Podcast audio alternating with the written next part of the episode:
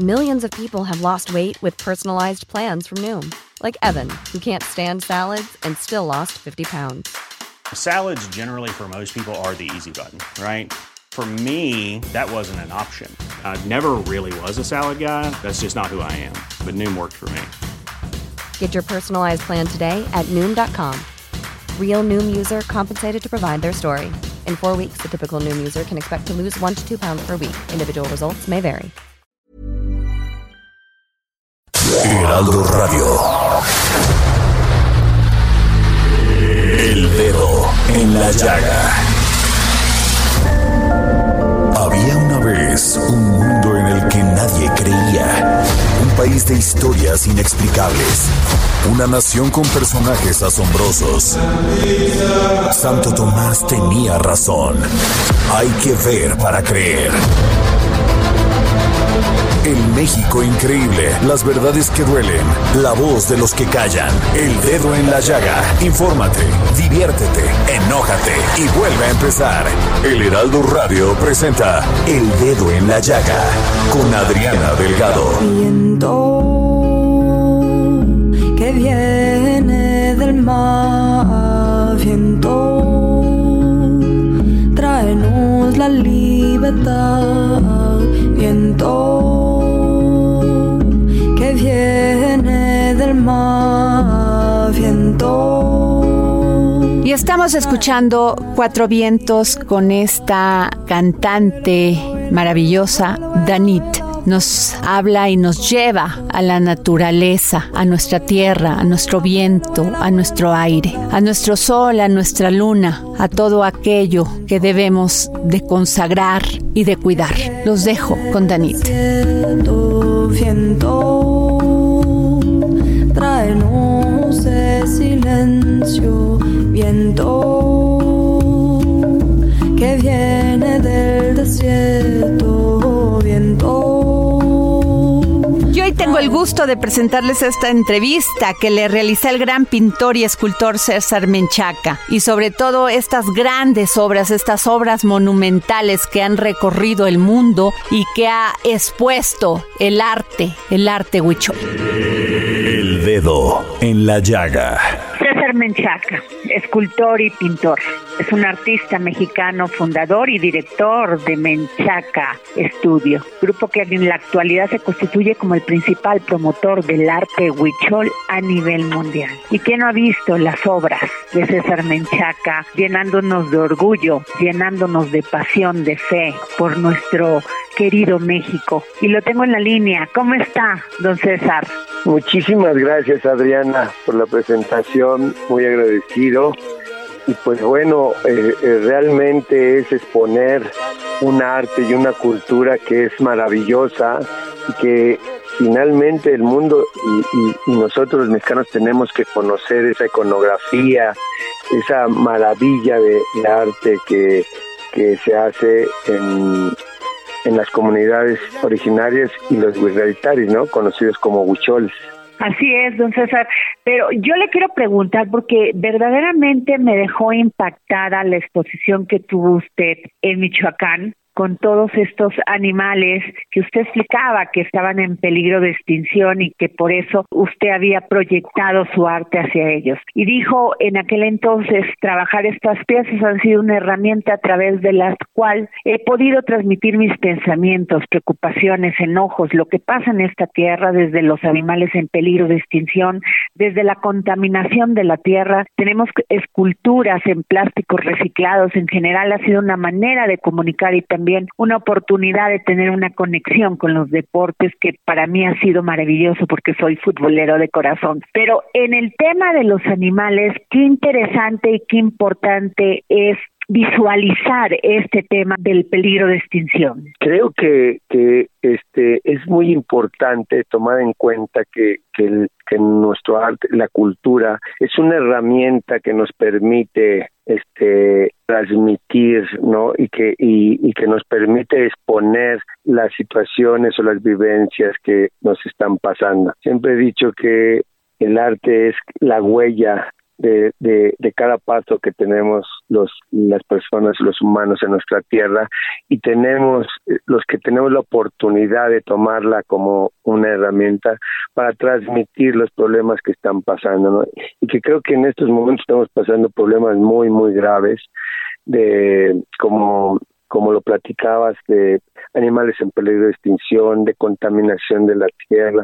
Se dice que en el 2050 va a haber más plásticos que peces en el mar. ¿Tú te imaginas esto?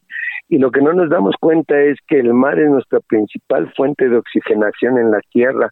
Hoy que hablamos tanto de oxigenación con esta pandemia, con esta situación que estamos viviendo, deberíamos de, darnos cuenta de lo que estamos haciendo a la tierra y a los animales, ¿no? Somos parte de una energía todos los seres vivos, ¿no? Me refiero a todos los seres vivos contando animales, plantas, este, humanos, digo, todos los que cohabitamos este planeta, que no nos damos cuenta que al extinguir alguna especie descompensamos todo.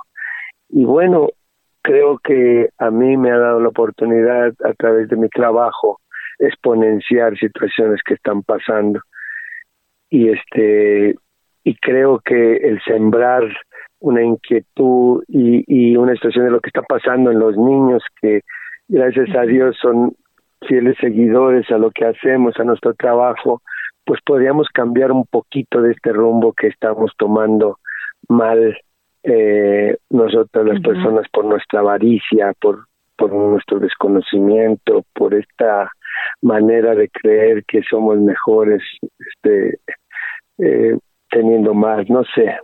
Pues, pues bueno, eh, ha, sido para mí una oportunidad. Estoy hablando con el gran artista César Menchaca. Usted ha expuesto el arte huichol de una manera maravillosa, porque cuando ve uno sus obras, independientemente las de fútbol, que ahorita vamos a hablar de eso, y de, de, otros deportes, el tema de la mirada, de las poses de estos animales son impresionantes. Y luego también, don César, usted ha logrado contribuir de una manera muy sustancial al desarrollo de la comunidad huichol, preservando y promoviendo simultáneamente el arte mexicano. Y yo le quiero preguntar a cuántas personas se emplea para construir estas piezas monumentales. Adriana, fíjate, es una cuestión padrísima. Siempre he dicho que los grandes proyectos y las grandes cosas no son de una persona. Las obras de Menchaca o las obras tengo a bien de ser eh, la persona que, que da la cara, pero hay muchas manos mexicanas entre mestizos, artesanos, eh, escultores, que hemos eh, hecho un trabajo en conjunto en el cual podemos magnificar el, el, el arte wixárika, ¿no?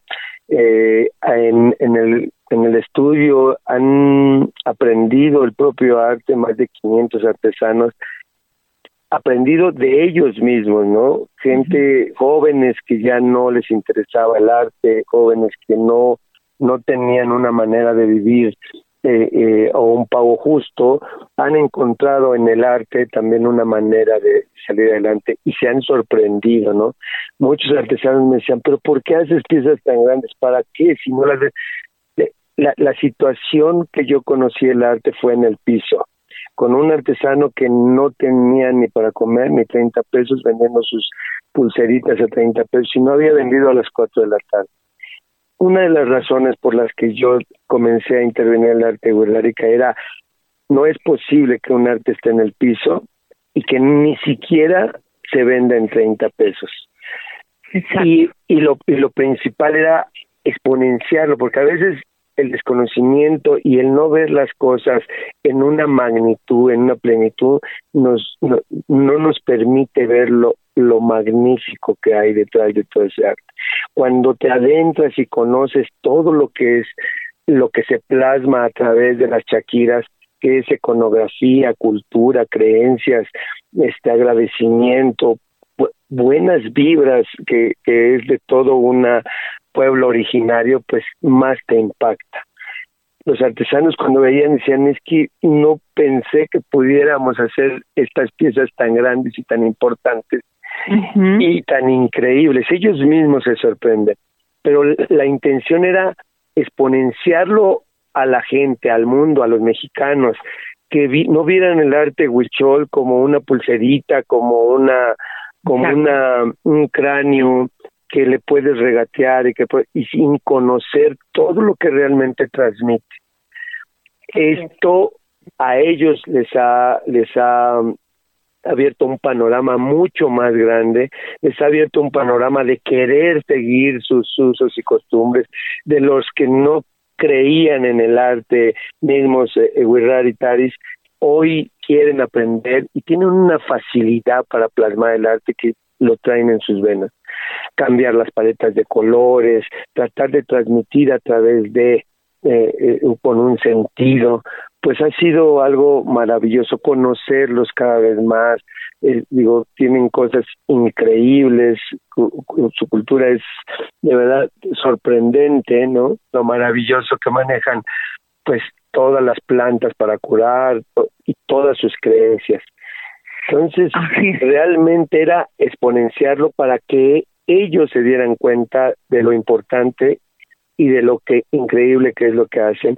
Y también nosotros mismos el valora, se valorada valorada valorada este, este arte valoremos no este arte tan increíble. Y pues bueno poco a poco tenemos 10 años trabajando y creo que hemos logrado algunas cosas. Maestro, sé que su obra favorita es El Cuerno Brillante y que en esa obra se llevó usted más de 6 millones de cuca, que quiere decir chaquiras. chaquiras, los de cristal, ¿no? Que muchas veces también creemos que es plástico y las chaquiras y las cucas son cuencas de cristal que son traídas todas de República Checa este, por, ese, por eso es una de las razones que el arte huichol pues no tiene certificación de origen, ¿no? Porque la materia prima viene de República Checa, que pues es, un tema ahí como lo conocían los huirraritaris o los huicholes. ¿Por qué, maestro? eso es muy interesante, ¿nos los puede comentar? pues se, se, dice a bien porque bueno no no no no hay nada certero porque todo es transmitido de generación en generación que algún que algún turista visitó la sierra y en sus prendas traía cuencas de cristal y al artesano le llamó la atención y se las intercambió por por por alguna alguna obra de ellos que originalmente las hacían con semillas y piedras entonces ahí la conocieron y comenzaron a hacer, piense, alguien comenzó a hacer esas piecitas y poco a poco pues la, la, la fueron conociendo más y haciendo este arte junto con el hilo, ¿no? Que son dos artes que hacen ellos, el estambre y la chaquira. Así fue como se conoció. Cómo comenzó a, tener mucho más trascendencia, pues sí, no tengo el dato exacto, pero ahí es donde inicia. Sin duda alguna, maestro, el pueblo huichol es un pueblo de misticismos, de mística. Todos estos animales, el venado, el águila, eh, la flecha y la jícara, aparte el ojo de Dios, la lagartija, el fuego, el sol, la serpiente, el peyote, que es una planta mística que tiene propiedades psicoactivas y que además se usa de manera en un ritual, es medicinal no es de que vayas y dices te echas un peyote, no, no, es, es, es, una ceremonia respetada. Exactamente, es un libro, es un libro abierto, es a través del cual ven toda esta cosmología, todo estos, todas, estas, todas estas visiones, y el venado es el guía, es el que los guió al peyote, ¿no? O sea, realmente todo lo que se plasma, todo tiene un sentido y tiene un, un, eh, un porqué. ¿No? Y como tú dices, el peyote se consume en ceremonias, con agradecimiento, con manera de, de es parte cultural importante y es su libro abierto a través del cual pues ven esta visión de cómo se generó el mundo y de cómo cómo se debería de cuidar. Si es que pues es ahí cada una de las obras pues son únicas porque ni una es repetitiva, la conocemos como artesanía. Felgueres decía que la artesanía es una cuestión repetitiva, pues bueno, aquí nos daremos cuenta que ninguna de las de las de, los trabajos y del, arte que se hace en los huirretares ni uno es igual y la la manera en la que se trabaja la este la visión los colores significan algo siempre este bueno es es algo maravilloso. Maestro, ¿dónde más va a presentar todas estas exposiciones? Porque, por ejemplo, eh, quien nos gusta el golf, hemos visto su arte en el PGA del World Golf Championships en México. Y bueno, a quien les gusta la Fórmula 1, en fin, pero ¿dónde podremos ver todo este arte de usted y dónde lo podremos ver? Este, mira, eh, te platico un poquito del deporte. Ah, eh, intervenimos todos los deportes porque creemos que es un idioma universal a, a través del cual podíamos exponenciar nuestro arte, nuestra cultura y nuestras pasiones, ¿no?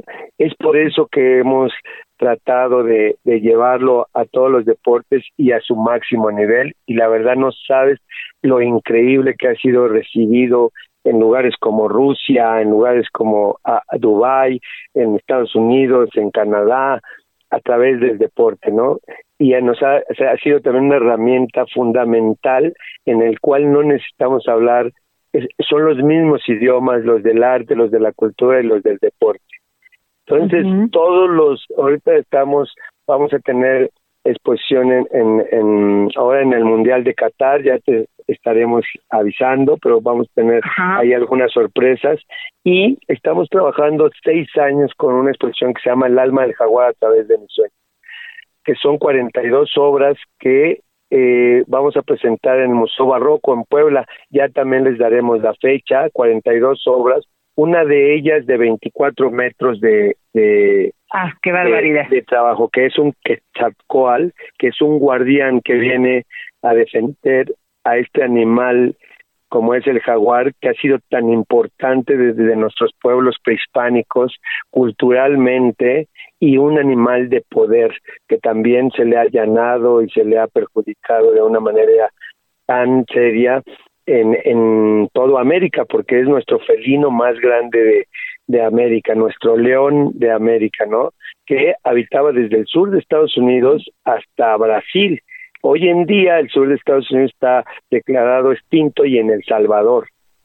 Entonces es darle voz a este animal que ha sido tan importante en nuestra cultura y a través de 42 obras le, está, le vamos a dar voz y queremos eh, este, darle ese sentido y que la gente pues se entere de lo que está pasando con este animal tan importante para nosotros los mexicanos culturalmente que ha sido pues fundamental en nuestra cultura, ¿no? Así es, y que además está en peligro de extinción también. Exactamente. Pues muy pronto les daremos las fechas, pero estará presentándose en el Museo Barroco en la ciudad de Puebla.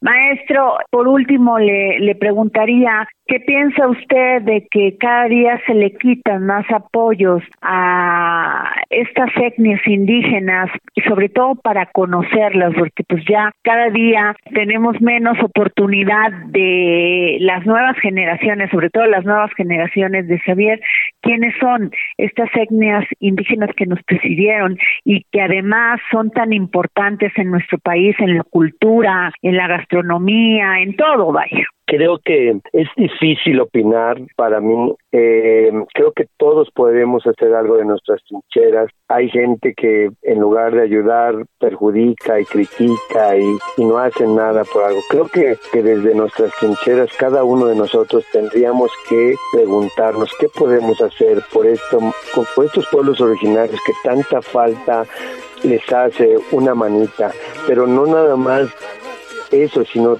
conocerlas para sentirnos orgullosos, porque finalmente todos venimos de los pueblos originarios, todos. O sea, Así es. hoy somos mestizos, hoy somos, pero siempre, pero hubo pueblos originarios que de ahí venimos todos. Y si los conociéramos y, y, y miráramos cómo ven ellos la, la, la tierra, eh, todo este manera de vivir, de coexistir con la naturaleza, pues nos daríamos cuenta de lo importante que son, pero también lo increíble que son.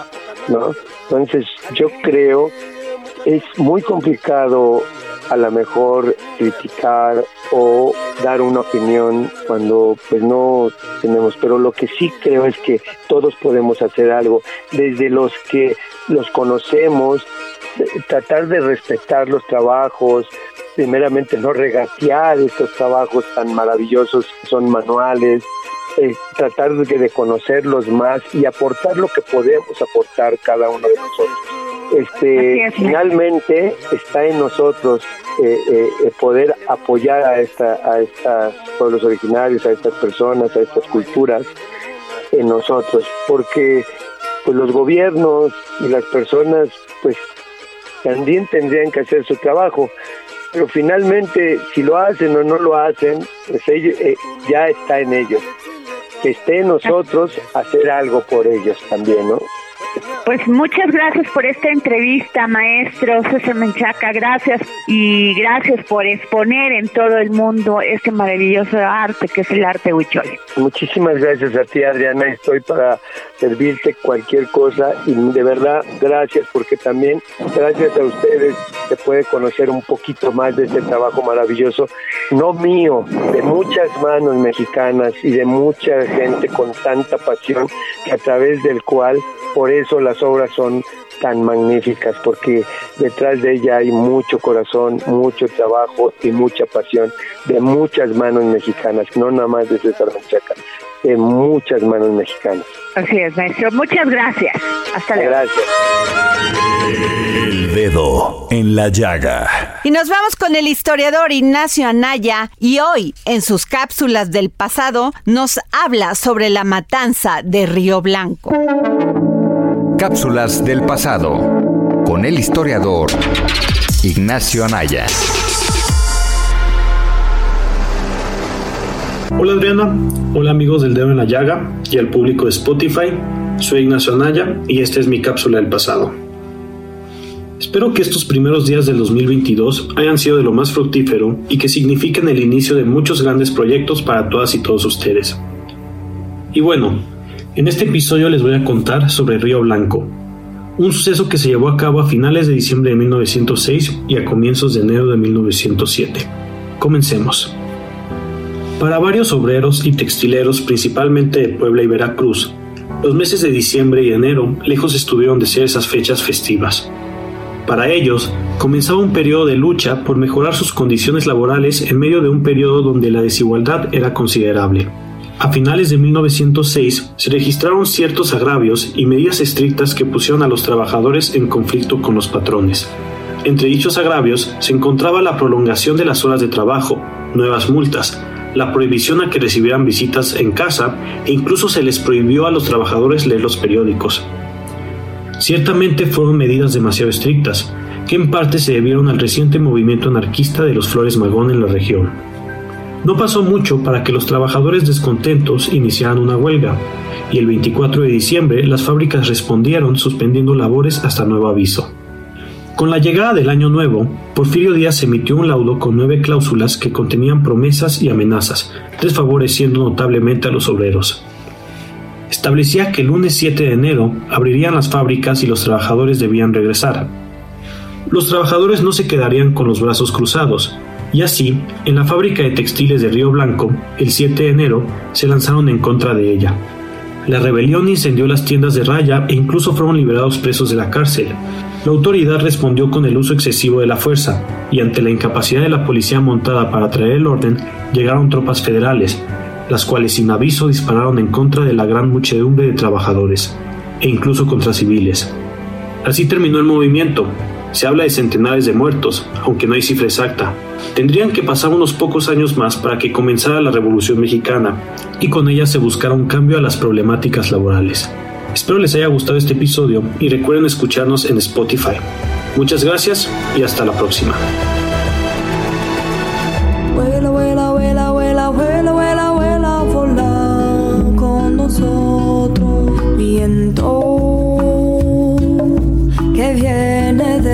Desierto, viento, tráenos ese silencio, viento. Nos vamos a un corte y regresamos aquí a poner el dedo en la llaga y síganme a través de mis redes sociales arroba Adri Delgado Ruiz en Twitter, Instagram y Facebook.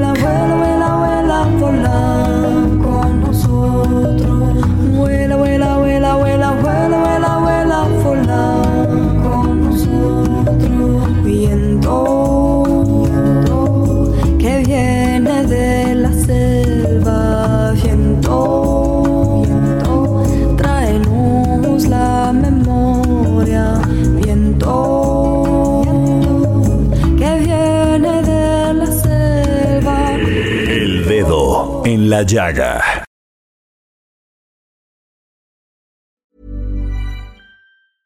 I'm Sandra, and I'm just the professional your small business was looking for. But you didn't hire me because you didn't use LinkedIn jobs. LinkedIn has professionals you can't find anywhere else, including those who aren't actively looking for a new job but might be open to the perfect role, like me. In a given month, over 70% of LinkedIn users don't visit other leading job sites. So if you're not looking on LinkedIn, you'll miss out on great candidates like Sandra. Start hiring professionals like a professional. Post your free job on linkedin.com/people today.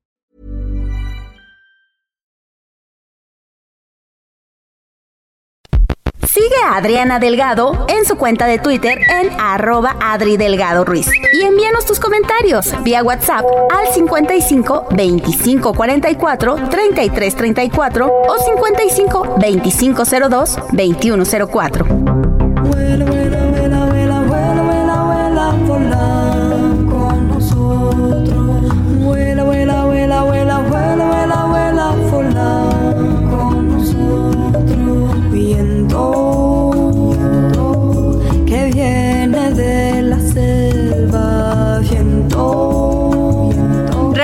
De corte y les quiero dejar esta entrevista que le realizó mi compañero Jorge Sandoval al joven escritor Suriel Martínez, que apenas tiene 21 años y ya es toda una promesa, y con su primer novela, Díganle adiós al ratón. El dedo en la llaga. Gracias Adriana, gracias amigos del dedo en la llaga. Pues el día de hoy vamos a platicar con uno de los autores, escritores más jóvenes que tiene México y que acaba de publicar su primer novela, Díganle adiós al ratón.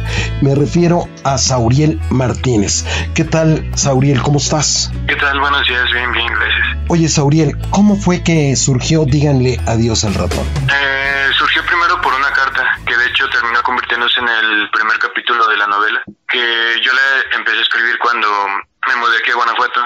Estuve trabajando un tiempo en una biblioteca y pues en ese tiempo aprovechaba que estaba todo el día ahí para le- leer y ponerme a escribir. Y ya a partir de ahí, tres, cuatro meses después, pues surgió la versión final de la novela que terminé mandando a tierra adentro. ¿Tú qué estudiaste, Sauriel? ¿Cuál fue tu preparación para, para convertirte en escritor? Pues he estado yendo talleres desde que soy niño, porque estudié una ingeniería. De hecho, estoy en proceso de titulación. O sea, tú eres un ingeniero que se convierte en escritor y que tiene amor por las letras. Podría decirse, más bien, un escritor con título de ingeniero. Un escritor con título de ingeniero. ¿Cómo se pasa de esta cuestión tan técnica como es la ingeniería que está llena de, de números, de matemáticas, de cálculos, eh, y se pasa a la prosa o a la poesía? Pues es que a mí desde niño me gustado mucho las historias, ¿no? Yo, bueno, mi papá tenía un ciber y en el ciber siempre descargaba juegos y entonces yo me ponía a jugar ahí y cuando no tenía permiso de jugar me ponía a inventarme las historias con mis juguetes entonces como que a partir de ahí surgió ese gusto por las historias pero también eh, cuando me metí en la ingeniería yo tenía la idea de después estudiar programación y dedicarme a hacer videojuegos pero pues es mucho rollo Ahora dime una cosa, Sauriel. Hace unos días la Organización Mundial de la Salud dijo que ya se convierte en un trastorno la adicción a los videojuegos. Que tus padres te pusieran limitaciones para jugar estos juegos en las computadoras, en las pantallas, en las consolas, te ayudó para entonces poder imaginar y jugar y crear y escribir? Sí, pues yo creo que bastante. Eso y el que me hayan acercado a la lectura. ¿Tú qué le dices a los jóvenes acerca y a los adolescentes que nos están escuchando y a los papás de estos adolescentes y jóvenes acerca de los videojuegos? Pues yo creo que como todo, ¿no? O sea, puede ser un entretenimiento sano como también se puede volver adicción, ¿no? Entonces, nada más pues tener, o sea, saber controlarse, ¿no? Saber los límites de cada quien y que tiene que haber límites, ¿no? Pues claro. Volvamos a tu novela, díganle adiós al ratón. Se trata de un joven de, de Axel que tiene trabajos, que muchos trabajos, que los pierde y de pronto se dedica a vender droga. Platícanos. Sí, bueno, varios de los trabajos que tiene Axel son trabajos en los que yo estuve y porque era contar, bueno, siempre me han dicho que cuando cuentes algo es sobre algo que sepas, ¿no? Pero también quería llevar como el personaje al límite y en ese tiempo yo estaba muy deprimido, ¿no? Me acababa de mudar solo, estaba batallando de aquí en Guanajuato, entonces pues también como que quise extrapolar toda esa tristeza, todo ese chale y llevarlo al límite en un personaje más allá de mí para de alguna manera yo mismo no perder el control. ¿Cuáles son los trabajos que reales que sí tuviste y cuáles son los que tiene Axel? Pues eh, fui bibliotecario, eh, también trabajé en, en un ciber, un capítulo lo menciona y es una tienda de electrónica. Y esos tres trabajos, Axel pasa por esos tres trabajos durante el libro y pues nunca he vendido drogas, así que no sabría bien cómo No, ahí entra la parte de la ficción, ¿no? Sí. ¿Qué es lo que quieres decir exactamente con esta novela? Tú eres un narrador, un narrador joven, un cuenta historias, sí, que pretende vivir del cuento, ¿no? Sí, sí, pues me gustaría eso. Bueno, eh, siento que las personas con trastorno límite, a pesar de, de que somos demasiado intensos, eh, también somos a la vez muy callados, ¿no? Muy poco notados. Y de alguna manera quería también extrapolar eso, ¿no? Cómo se vive el TLP desde alguien joven en un país tercermundista. Ahora, esta pandemia, ¿cómo te afectó como joven de no poderte relacionar con grupos de amigos, de no poder salir? ¿Cómo te afectó? Pues como nunca he sido mucho de salir, la verdad me sirvió bastante para seguir escribiendo. Ahorita, este año, bueno, tengo completa otra novela y dos poemarios que pues pienso buscarles un lugar para publicar. ¿Qué tan difícil fue publicar esta primera novela, Sauriel? Pues eh, primero le había mandado a una a dos convocatorias y no había quedado entonces cuando vi la de Tierra Adentro que pensé no la van a publicar por las temáticas y porque esa es una editorial de gobierno, ¿no? Y dije, pues ya si ya si no queda la elimino, ¿no? Y escribo otra cosa. Y justo después de que la aceptaran en Tierra Adentro, como una semana después la aceptaron en un seminario para publicación, eh, aquí en el Fondo para Letras Guanajuatenses, entonces, pues ahí fue un rollo. O sea, nada más por, por el hecho de que no podía editar la novela porque ya estaba comprometida de publicación y así. ¿Qué edad tienes, Sauriel? 21, los acabo de cumplir. 21 años y ya tienes publicada tu primera novela. ¿Qué sentiste cuando te dijeron, vamos a publicarla? Estuvo muy chido porque yo la verdad hasta el momento de terminarla no me había visto como publicando, escribiendo novela, ¿no? Yo siempre había escrito poesía. Los libros que había publicado antes eran de poesía, entonces como que me había visto por ese camino. Pero también creo que me ayudó el hecho de que al momento de escribir no la quise hacer tanto como una narración, sino como un poema largo. Ahora, di- dime una cosa, Sauriel. Eh, Cuando publicaste, ¿qué dijeron tus padres, tus amigos, tus familiares? Pues estaban muy contentos. Creo que muchos están más emocionados que yo, pero pues creo que he visto más emoción ahorita que ya salió el libro publicado, que ya lo han leído varios amigos. ¿Y el Fondo de Cultura Económica, cómo, cómo te ha apoyado? Pues tiene poco que salió publicado el libro, pero pues hemos estado yendo a las presentaciones. eh, eh, la edición la se llevó a cabo con Víctor Santana, que con el que aprendí mucho sobre novelas, sobre también cómo escribir y acomodar mejor un libro. Y aparte de eso, pues he tenido la oportunidad de estar publicando en la revista, ¿no? Que pues es un apoyo bastante bueno en cuestión curricular y también económica, ¿no? ¿Qué les dices tú a los autores jóvenes? Pues que sean honestos, que yo creo que si quieres escribir algo que le llegue a la gente, porque bueno, yo cuando escribo lo hago porque quiero hacer que alguien en el mundo se sienta menos solo, ¿no? Y creo que para eso tengo que ser honesto con lo que soy y a su vez plasmarlo, ¿no? En lo que digo. Las redes sociales. Pues es un pedote, ¿no? Porque por una parte sí son bien adictivas, pero también los memes están chidos, ¿no? Entonces también es como esa cuestión de estar al pendiente de en qué momento se empieza a volver vicio ese rollo, ¿no? Pero también son, yo creo que por ejemplo en esa pandemia se ha visto que también son muy útiles, ¿no? Por ejemplo lo, lo de las oficinas virtuales o todo eso que surge gracias a que ya teníamos ese precedente de las redes sociales, ¿no? Pues muchísimas gracias por esta entrevista. Sauriel Martínez, escritor muy joven de 21 años. Muchísimas gracias por esta entrevista. Muchas gracias a ti. Regresamos contigo, Adriana. Dedo en la llaga. Y como cada viernes, hasta Argentina nos vamos con nuestros micrófonos para escuchar a nuestro querido Hernán Melana que nos habla sobre el misterio de los Reyes Magos. Filosofía, psicología, historias con Hernán Melana. Hola Adriana y oyentes del dedo en la llaga. Hoy vamos a hablar sobre los tres reyes magos. El nacimiento de Jesús fue acompañado de circunstancias extraordinarias, según dice Mateo, el evangelista, y cito a Mateo cuando dice, Nacido pues Jesús en Belén de Judá, en los días del rey Herodes, llegaron del oriente a Jerusalén unos magos. Es interesante porque no está hablando de reyes, sino de magos, y es la única alusión que se hace en los evangelios de los reyes magos. Ahora bien, la palabra mago proviene del Parsi Magoi. Parsi es el antiguo idioma de los persas y luego pasará al griego también como Magoi y más tarde llegará a nuestra lengua a través del latín como Magi. Pero bien, ¿qué querían decir los persas cuando hablaban de Magoi o de Magu según otra corriente? Hay que pensar que durante la historia de la antigüedad se consideraba a los sacerdotes depositarios de conocimientos importantes. No solo sabían cómo propiciar a los dioses, sino que también estudiaban los cuerpos celestes y las influencias en el curso de los asuntos humanos. Es decir, que tenían conocimiento esotérico y exotérico. Sabían de lo que ocurría en un plano suprasensible, pero también conocían muy bien lo que sucedía en el plano físico. Por lo tanto, eran astrónomos y astrólogos. Y estos reyes magos que según la tradición a veces son tres, a veces son cuatro e incluso seis, fueron siguiendo una estrella y preguntaron, según Mateo, lo siguiente, ¿dónde está el rey de los judíos que acaba de nacer? Porque hemos visto su estrella al oriente y venimos a adorarle. Mucho se ha discutido acerca del origen de esta estrella. ¿Acaso fue posible que fuese una supernova es decir, una explosión, una gran explosión en una estrella relativamente próxima a nosotros, como lo hubo en el año 1054, en el 1572, en 1604. Quizás hubo alguna en la época de Herodes, eso no lo sabemos. Hay otra hipótesis que dice que fue el acercamiento de dos estrellas, quizás Júpiter y Saturno, que creen los científicos que pudo haber ocurrido en el año séptimo antes de Cristo, pero también podría haber sido un cometa.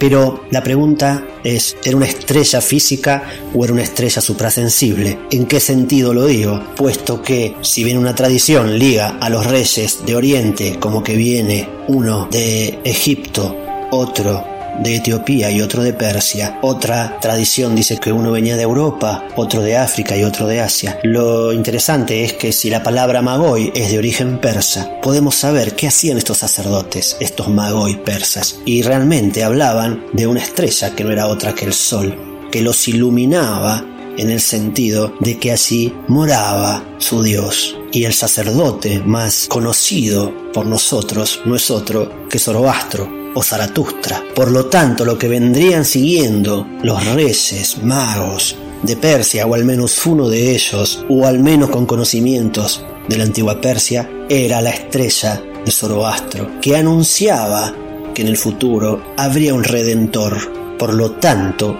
el origen pagano de los Reyes Magos no es otra cosa que un encuentro con el judaísmo hacia la nueva religión que iba a surgir muy poco después que fue el cristianismo. En San Apolinar existe el primer registro pictórico de los Reyes Magos y ahí aparecen tres y ahí aparecen sus nombres. Melchor, Gaspar y Baltasar. Y Baltasar no será negro hasta después del siglo XIV, es decir, que se los representaban a los tres como hombres blancos y a Gaspar como el más anciano de ellos. Me despido con una frase de Nietzsche de su libro Así habló Zaratustra, en donde Nietzsche pone sus escritos bajo la voz de aquel antiguo sacerdote, pero lo moderniza y elegí la frase siguiente, ya que ese niño que nacía era el portador en sí mismo de un amor cósmico que aquellos sacerdotes pudieron apreciar. Y la frase dice así, siempre hay un poco de locura en el amor, pero siempre hay un poco de razón en la locura. Nos vamos con Gonzalo Lira para hablar sobre las películas más esperadas de este 2022. Es tiempo del séptimo arte. Películas, cortometrajes, series, documentales y excelente música. Con Gonzalo Lira. Hola, ¿qué tal? Adri, muy buenas tardes para ti y para toda la gente que nos escucha por aquí por el dedo en la llaga. Llegó el viernes. Yo soy Gonzalo Lira. Me encuentran en redes como arroba gonis, g o n y z y vamos a hablar de cine, pero vamos a futurear porque quiero que platiquemos de cuáles son las películas más esperadas de este año, incluso especulando un poquito sobre ellas, incluso imaginando cómo es que les podría ir y sobre todo pues tomando en cuenta quién está detrás de estos proyectos y cuál es su público objetivo. Y es que pensando de esa manera, podríamos asegurar que el trancazo del próximo año va a ser sin duda The Batman. Esta nueva versión de Batman, de este superhéroe, de el, el caballero de la noche, como se le conoce, será dirigida por Matt Reeves, quien estuvo a cargo ya de algunas películas de alto perfil, como fueron las dos últimas entregas de la saga del planeta de los simios más recientes. Y que pues bueno es un director que antes de ello había hecho películas que giraban más bien en torno al género del misterio, al género del terror, por lo cual emociona a los fans y a las fans de este superhéroe eh, qué podrá hacer con él, ya que de la mano de Robert Pattinson y con lo que hemos llegado a ver en los avances, se ve que será una película que lo que hará es regresar a los orígenes de este superhéroe como un detective. Pero por ahí también le vienen pisando los talones el nuevo episodio de la saga Animales Fantásticos, Los Secretos de Dumbledore, de David Yates, que se hizo cargo de las dos entregas anteriores de esta saga y de eh, al menos cuatro de las películas últimas de Harry Potter. También por ahí viene Los Asesinos de la Luna de las Flores de Martin Scorsese, una película con Leonardo DiCaprio que promete bastante, pero que bueno, sabemos que DiCaprio pues sí es un actor popular y Scorsese un director igual de popular, pues bueno, eh, no necesariamente son sinónimo de una super, hiper, mega taquilla abultada. Por ahí les puedo hablar de que, por ejemplo, yo ya tuve la oportunidad de ver Licorice Pizza, eh, la nueva película de Paul Thomas Anderson, y que es genuinamente esta historia de amor adolescente entre un jovencito y una mujer mayor que ella en los años 70 en el Valle de California. Créanme que vale mucho la pena, seguramente estará nominada a varios premios de la Academia, por ahí ya tiene algunas nominaciones a los Globos de Oro. Eh, del mismo corte, películas no necesariamente tan comerciales, pues bueno, viene El Hombre del Norte. Entonces hay, hay bastante, bastante que ver por ahí. Falta que por acá se estrene la nueva película El Callejón de las Almas Perdidas de Guillermo del Toro. Eh, Lightyear, la nueva película animada e inspirada en el personaje de Buzz Lightyear, también eh, la podremos ver este año. Top Gun Maverick, que ya lleva un buen rato posponiéndose al parecer dos años, de Joseph Kosinski. Eh, Jurassic World, la nueva entrega de Jurassic Park, también promete bastante. El capítulo 4 de John Wick, que yo no sé ustedes, pero yo soy muy fanático de esta saga llena de acción. Y bueno, se acerca Babylon de Damien Chazelle, el director ganador del Oscar por La La Land, eh, que ahora trabaja con Brad Pitt, con Margot Robbie y con un mexicano eh, que está dentro de aquel elenco, el señor Diego Calva, que si no lo han visto en la nueva temporada de Narcos, échenle un ojo. Eh, llega Muerte en el Nilo con Gal Gadot y Armie Hammer. Y pues bueno, hay mucho, mucho que ver. Se supone que estarán estrenándose en este 2022. también por ahí una biopic de los Bee dirigida por Kenneth Branagh. Que obviamente, ya lo saben, en este espacio hablaremos de ellas y no se deben despegar. Eh, bien, escríbanme a mis redes, arroba gonis, G-O-N-Y-Z. ¿Cuál de estos estrenos es el que más esperan? Nos escuchamos aquí la próxima semana.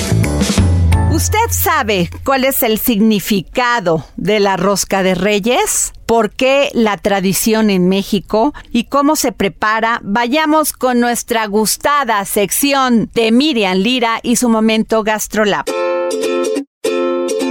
GastroLab. Historia, recetas, materia prima y un sinfín de cosas que a todos nos interesan.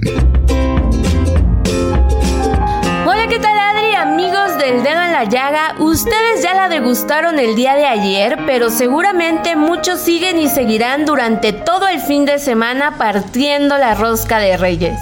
Pues que les cuento que de entrada su origen es un pan con dátiles e higos, que se remonta a la época de los romanos, quienes la consumían para celebrar el solsticio de invierno y fueron ellos quienes iniciaron la costumbre de esconder un haba dentro del pan, para que quien la encontrara tuviera suerte y gran bonanza durante todo un año.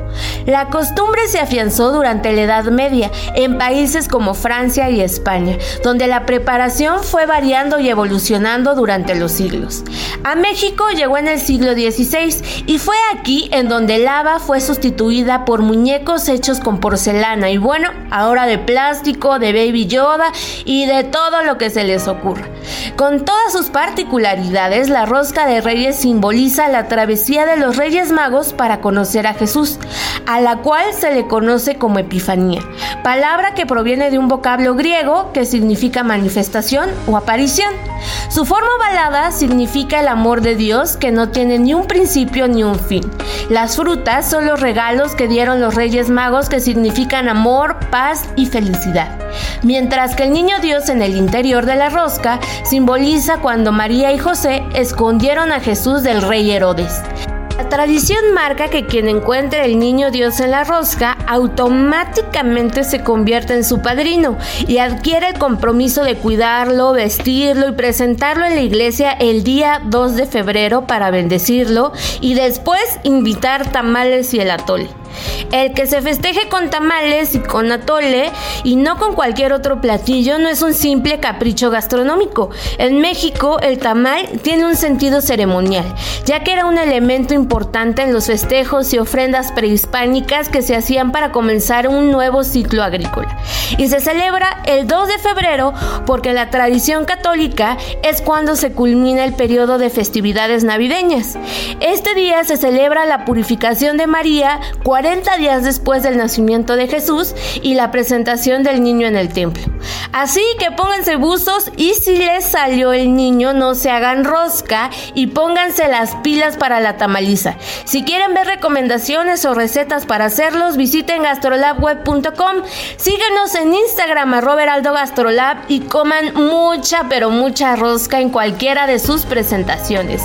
Mantengamos las tradiciones y cuéntenos quién se va a sumar para la tamaliza del Día de la Candelaria? Yo soy Miriam Lira y nos escuchamos el próximo viernes aquí en El Dedo en la Llaga. Y nos vamos con Roberto San Germán para poner el dedo en la llaga en el deporte.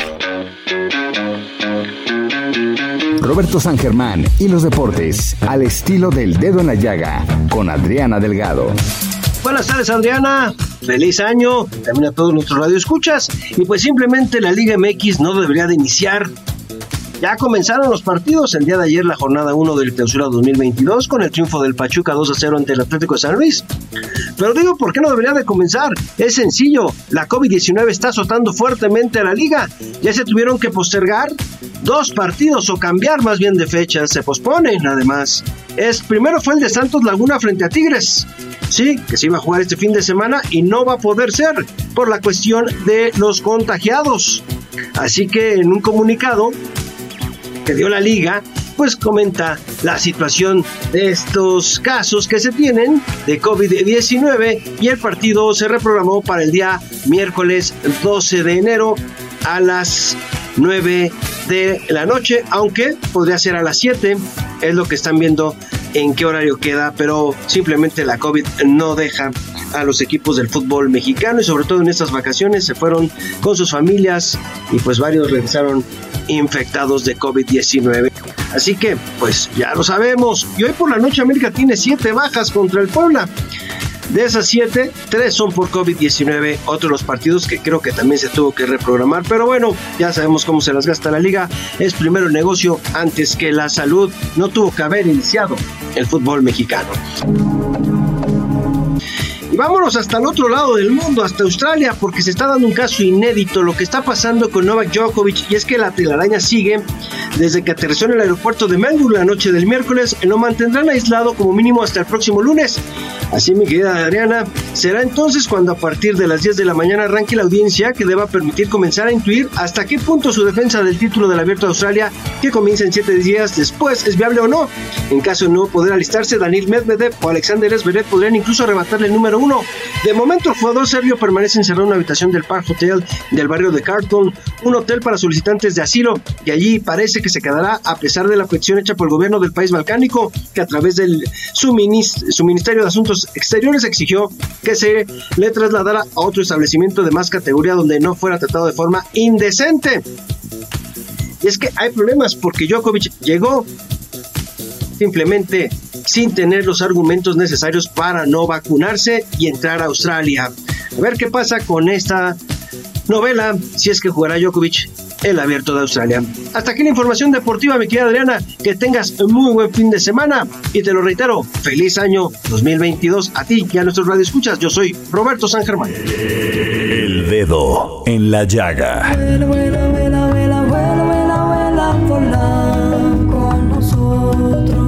Muchísimas gracias por escucharnos y como siempre digo, gracias por permitirnos entrar en su corazón. Que tenga usted un gran fin de semana y nos vemos este lunes para seguir poniendo el dedo en la llaga. Traenos la memoria, viento que viene de la selva, viento. El dedo en la llaga. Hey, it's Danny Pellegrino from Everything Iconic.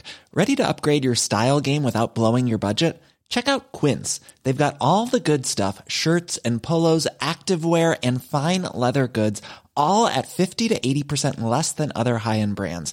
And the best part? They're all about safe, ethical, and responsible manufacturing. Get that luxury vibe without the luxury price tag. Hit up quince.com slash upgrade for free shipping and 365 day returns on your next order. That's quince.com slash upgrade.